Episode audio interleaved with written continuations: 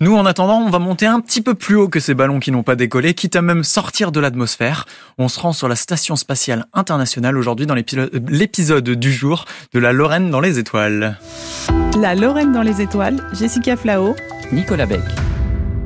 Vous avez peut-être déjà observé, un soir d'été, un point lumineux très brillant filant dans le ciel nocturne. C'est la Station spatiale internationale ou ISS. Elle passe régulièrement au-dessus de nos têtes depuis le début des années 2000. L'ISS mesure la même taille qu'un terrain de foot et se déplace à 400 km d'altitude en faisant le tour de la Terre. Et cela plusieurs fois par jour. 16 fois, très exactement. C'est le nombre de tours de la Terre que fait la station spatiale en 24 heures. Ça nous permet de calculer à quelle vitesse elle va, 28 000 km heure. Assez impressionnant. Et cette station qui tourne autour de nous est aussi un véritable laboratoire volant. Oui, il s'y passe plein de choses dans cette station. Les astronautes passent leur journée à répéter des expériences qui permettent de comprendre l'impact de l'absence de gravité sur l'organisme, par exemple. En effet, sans la gravité, qui nous retient au sol, sur Terre, le corps humain est un peu perturbé. Les fluides, comme le sang, ne circulent plus de la même manière, ce qui peut avoir des conséquences sur le long terme. Les astronautes n'ont plus besoin de se déplacer en marchant, bien évidemment, ce qui provoque une fonte musculaire importante. Régulièrement, les astronautes font donc des mesures, des prises de sang, des analyses qui permettront de préparer des vols habités plus longs et plus lointains. Et aussi, ils cultivent des salades. Bon alors, d'abord les chiffres. Je dois cultiver de quoi me nourrir pendant 4 ans ici, sur une planète où rien ne pousse.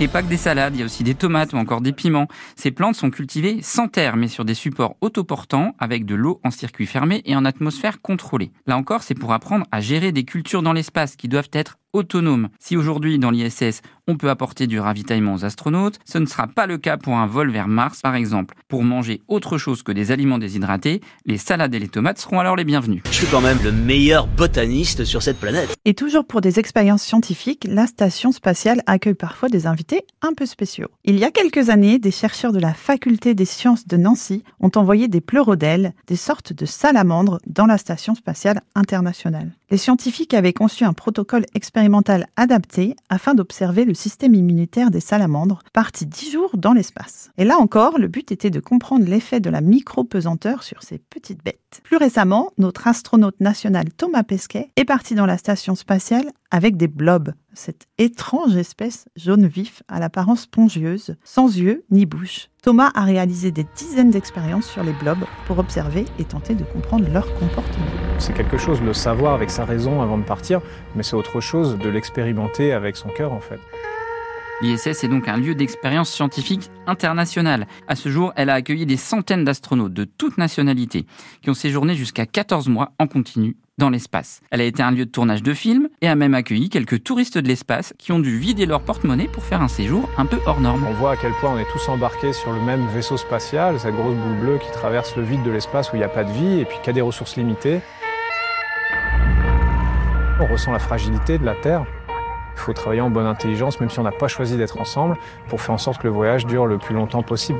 Malheureusement, la station spatiale, comme n'importe quel véhicule, subit aussi un certain vieillissement et nécessite de l'entretien. Son dernier contrôle technique montre quelques faiblesses. Oui, elle est en fin de vie, notre belle station spatiale. Plusieurs modules ont largement dépassé la date limite après laquelle ils ne devaient plus être utilisés. Aujourd'hui, son entretien représente un coût très élevé, plusieurs milliards de dollars par an. Les astronautes ont aussi la lourde tâche de réaliser des réparations comme le colmatage de fuite. Et plus dangereux encore, ils sont obligés de réaliser des sorties extravéhiculaires pour les réparations à réaliser à l'extérieur de la station. La fin approche donc tout doucement pour la station spatiale. Il est prévu de la désintégrer en 2031, mais rassurez-vous, d'autres projets sont déjà en cours. À commencer par la station chinoise déjà opérationnelle, dont l'assemblage des modules a été finalisé en novembre 2022. Et cette station est déjà habitée en permanence par trois astronautes. Pour les Américains et les Européens, l'étape suivante, c'est la Lune. Une station en orbite lunaire est aussi en conception, le Lunar Gateway. Et ce sera un autre défi à relever car cette fois nous ne serons pas à 400 km mais à 400 000 km de la Terre. Rendez-vous en 2024 pour le lancement des premiers modules. Ground control to Major Tom. Ground control to Major Tom. Lock your Soyuz hatch and put your helmet on. Ground control to Major commencing countdown engines on. Vous pouvez retrouver le podcast de la Lorraine dans les étoiles sur francebleu.fr et sur l'application ici.